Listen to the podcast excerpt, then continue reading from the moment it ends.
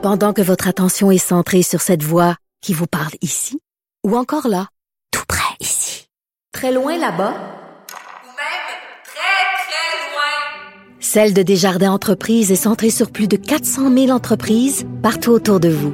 Depuis plus de 120 ans, nos équipes dédiées accompagnent les entrepreneurs d'ici à chaque étape pour qu'ils puissent rester centrés sur ce qui compte, la croissance de leur entreprise. Parce qu'en immobilier, pour être à son affaire, suivez les conseils de nos experts. Via Capital, les courtiers immobiliers qu'on aime référer. Bonne écoute. Vous écoutez Geneviève Peterson. Cube Radio. Gabriel Caron est là. Salut, Gab. Salut! Une femme qui a reçu un beau petit montant de la part d'une compagnie d'assurance automobile. Oui, absolument. Et là, ce qu'il faut savoir, c'est que euh, c'est pas parce qu'elle a eu un accident puis qu'elle était couverte par une police d'assurance. Ce qui s'est passé, c'est que la femme a contracté le virus du papillon humain, donc le VPH, dans la voiture Hyundai de son partenaire alors qu'il faisait l'amour sur la banquette arrière. Ben voyons donc. Je te jure. Et à cause de ça, elle a reçu, Geneviève, l'équivalent canadien de 6,45 millions de dollars. Donc, parce que ça se passait dans une voiture, cette compagnie-là euh, n'a pas eu le choix de l'indemniser. C'est exactement ça. Je t'avoue que si ça m'était arrivé, euh, ma première idée aurait pas été de contacter la compagnie d'assurance, mais euh, elle, c'est que son partenaire était assuré par la euh, Geico et elle a fait savoir euh, qu'elle avait l'intention de demander réparation parce que ben son ex-partenaire, j'en déduis, était couvert pour tout ce qui touche blessures et pertes. Et ça a l'air que ben, tiré, mais OK, ouais. le VPH, ça entre dans cette catégorie si on le contracte sur la banquette d'un véhicule.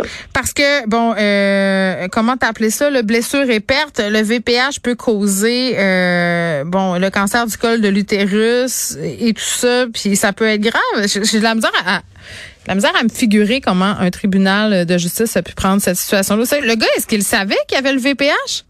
Mais c'est ça, en fait, dans les documents qui ont été déposés, parce qu'on s'entend que ça n'a pas été un accord à l'amiable, vraiment, c'est passé devant un juge Ben, et je tout. comprends. Ben, les documents révèlent que l'homme savait qu'il avait le VPH et savait aussi qu'il avait un cancer de la gorge, mais qu'il a continué d'avoir des relations sexuelles sans l'informer. Ah ben c'est là, là, c'est ça, c'est là que c'est épouvantable. Ben oui, mais c'est pour ça qu'elle a eu de l'argent. C'est c'est pas- c'est à cause de ça. Parce que sinon, euh, je pense que ce, ce, ce procès-là n'aurait pas pu aboutir à un dédommagement puis à un règlement.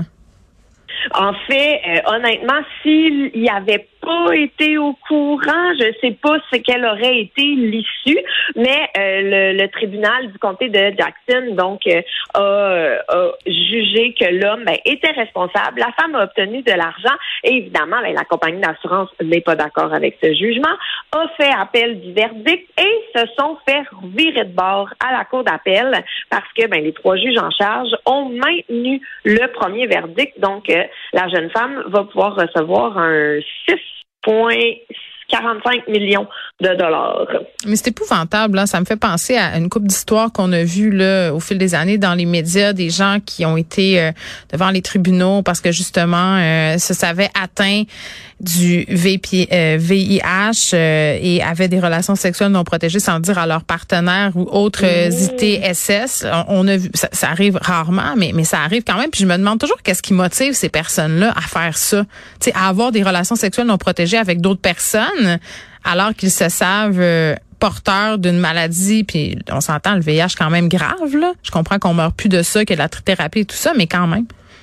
Ben absolument, Puis surtout que tu sais le condom est quand même très accessible, très à portée de main, donc euh, c'est vraiment, ben, c'est super égoïste en fait là. Mais je pense qu'il y a plus que de l'égoïsme, moi. Il, y a comme un... C'est c'est très tordu, là, mais je pense qu'il y a comme une forme de vengeance derrière ça.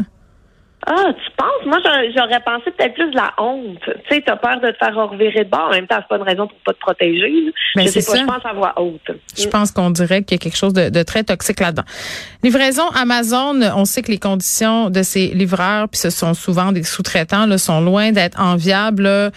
L'an passé, on a eu droit à des images de livreurs qui urinaient dans des bouteilles parce qu'ils ne voulaient pas s'arrêter, d'autres qui portaient des couches. Vraiment, ces gens-là, là, qui sont poussés à commettre, euh, ben, des, pas à commettre, c'est pas, pas le bon mot, là, mais à, à, se plier à des conditions de travail qui sont complètement inhumaines. Là.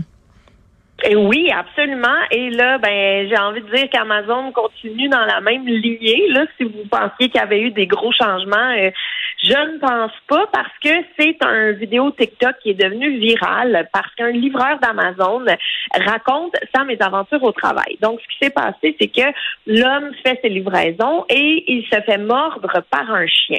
Donc, il a besoin de soins et tout le monde dans cette situation-là se dit, voyons, je viens de me faire mordre par un chien, j'arrête tout, je m'en vais à l'hôpital.